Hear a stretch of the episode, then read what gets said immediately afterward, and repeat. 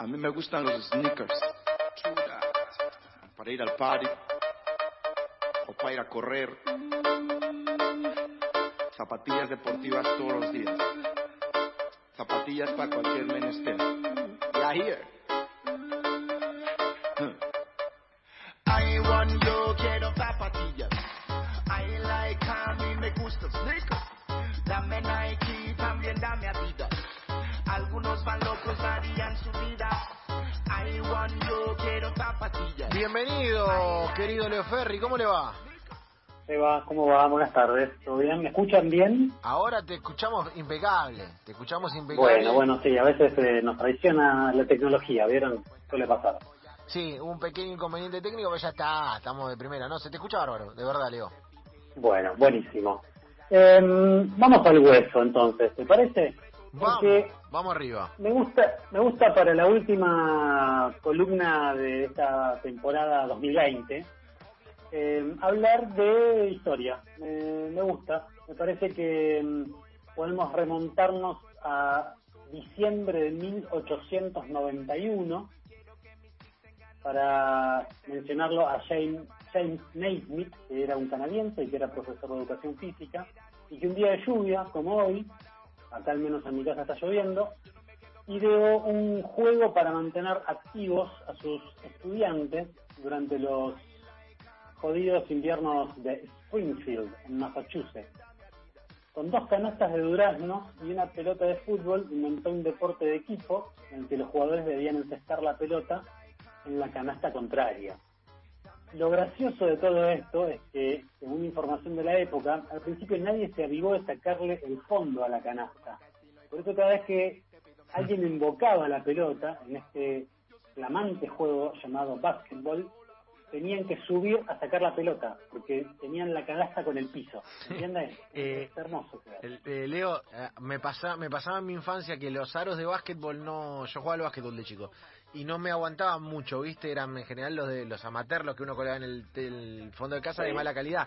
Y éramos muy de usar un balde colgado de una reja, que claro, cuando, cuando la pelota ingresaba, un balde grande, eh, había que darlo vuelta como con un palo, ¿entendés? Darlo vuelta de la manijita para que cayera. Era, era esa Es onda. hermoso. Es hermoso, es hermoso. Y casi al mismo tiempo, en realidad son 17 años después, pero bueno, 17 años en la historia a veces no es nada. En 1908, y ahí en la misma zona, en, en un lugar que se llama Malden, que queda en el mismo estado de Massachusetts, el señor Marquis Mills Converse fundó la Converse Rubber Shoe Company, que era una empresa que se dedicaba a fabricar zapatos con suela de goma para el invierno, pero que hasta 1915 se volcó a, a la fabricación de zapatos, zapatillas, calzado deportivo. Dos años después, en 1917, situémonos en la época, ¿no? Es la, la época de la Revolución Rusa, como para que tengamos Claro. una idea de, de- de cuánto tiempo pasó.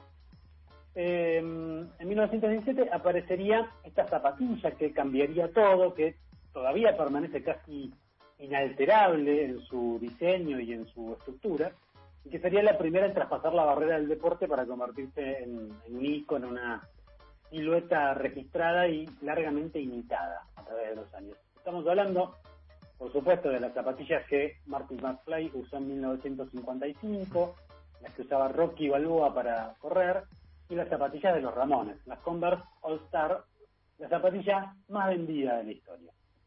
Nada menos. Ar- nada menos. Arturo Vega es el tipo que eh, diseñó el logo de los Ramones.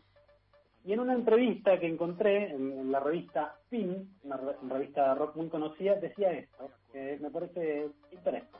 Decía, las Chuck Taylor tenían esa cosa retroamericana tan linda, y el punk en sus inicios tenía mucho que ver con retomar el rock de los 50 e imaginar que los hippies nunca existieron.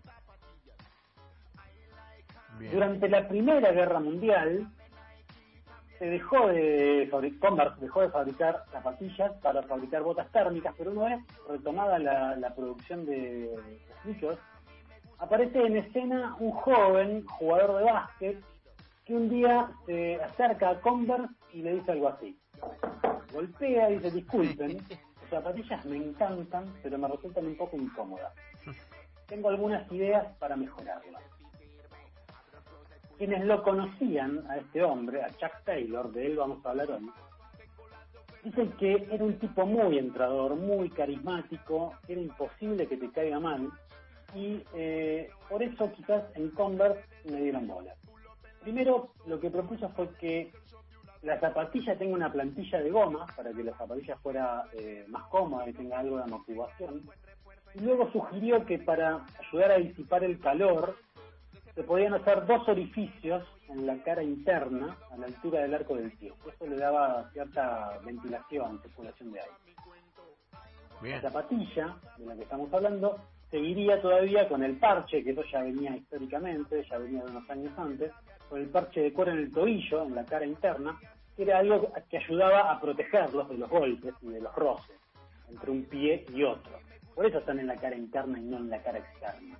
¿Entiendes? Es porque era una tecnología, o sea, un parche de cuero que servía como para que, no sé, no te golpees tanto. Repasemos los materiales y tecnologías que en ese, en ese momento de la historia, en la década de 1920. Goma vulcanizada, lona, cuero y el metal que se usaba por los asfaltos. Son cosas que hoy se siguen utilizando. Pero ¿quién era Chuck Taylor? ¿Quién era este hombre que un día va y les dice, me gustan sus zapatillas pero son incómodas? ¿Quién se animó a decir eso? Había nacido el 24 de junio de 1901 en Indiana, en el interior de los Estados Unidos, no, estaba en las grandes, no había nacido en ninguna de las grandes ciudades.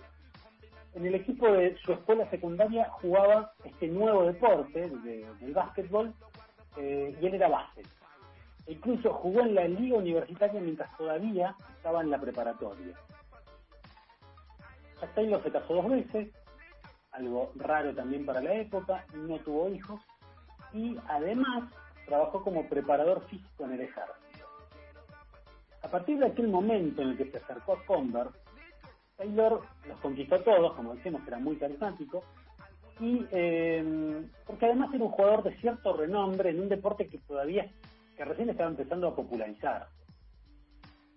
Si alguien buscaba un trabajo como entrenador, lo llamaban a Chuck Taylor. Si alguno necesitaba alguna referencia sobre tal o cual jugador, lo llamaban a Chuck Taylor.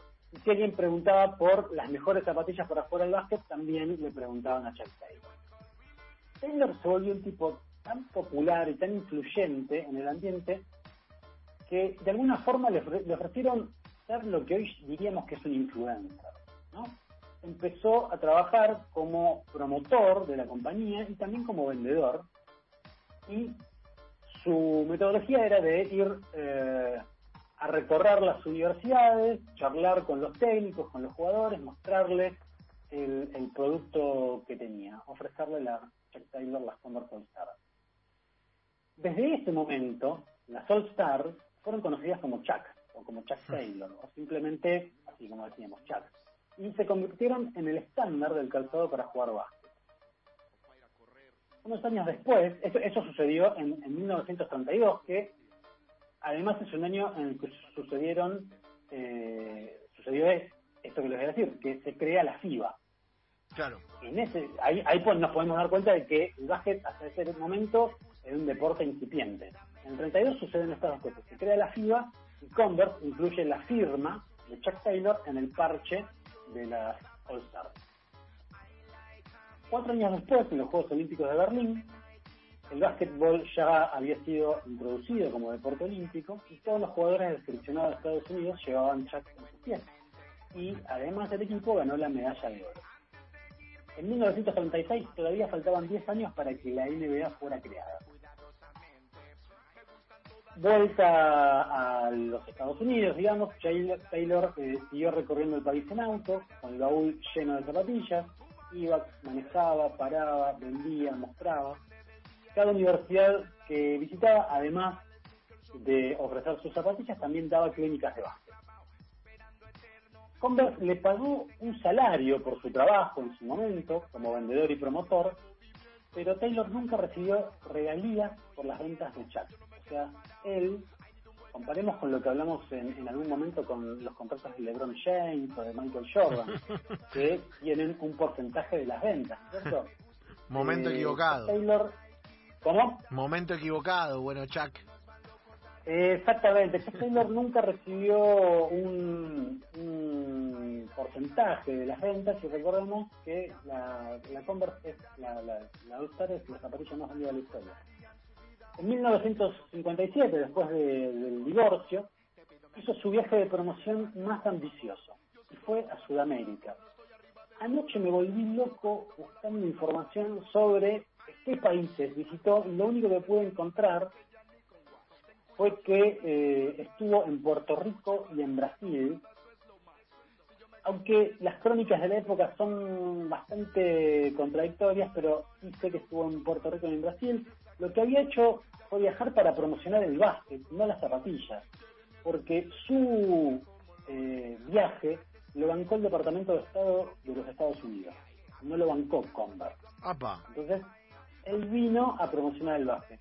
Y cuando llegó a Brasil, dijo que los jugadores brasileños iban a ser los mejores del mundo, que aprendían a ser más disciplinados.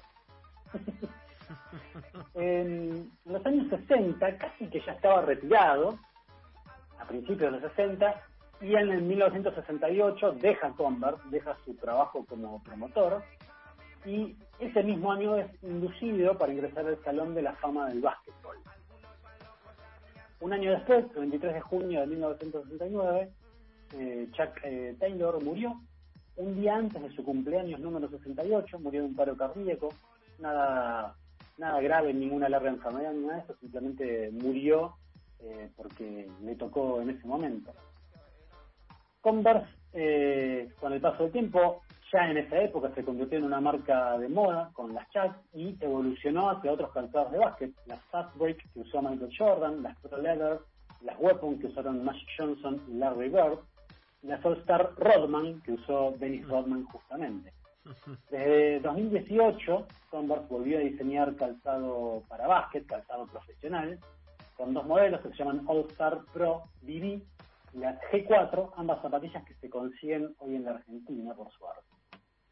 Ninguna de estas zapatillas utilizadas por Jordan, Magic, Larry Bird o Rodman fueron tan populares como las Chuck Taylor. Ninguna de ellas. Y miren los nombres de los que estamos hablando. Jordan, Magic, Larry Bird. Papito, un equipo importante. Exactamente. Algo que me parece, algo más que me parece notable, además de esto. Mientras hoy una figura como LeBron James, por ejemplo, saca un modelo por temporada, vos el otro día Eva, me pasaste un- un- una noticia sobre las LeBron 18, que eh, hay una estrategia de marketing con Mbappé, ¿no? Es, todo ahí una, una movida importante.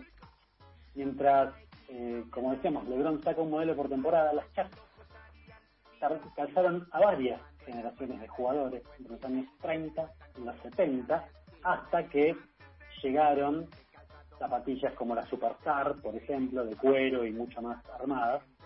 Y la verdad que haber calzado a varias generaciones de jugadores durante 40 años me parece un montón.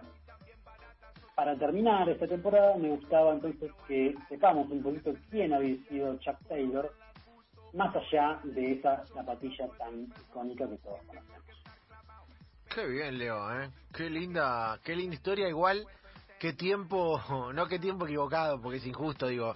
Tampoco Chuck Taylor hubiera podido hacer lo que hizo Chuck Taylor en términos de influencia de zapatillas en este tiempo, en el lugar que ocupaba.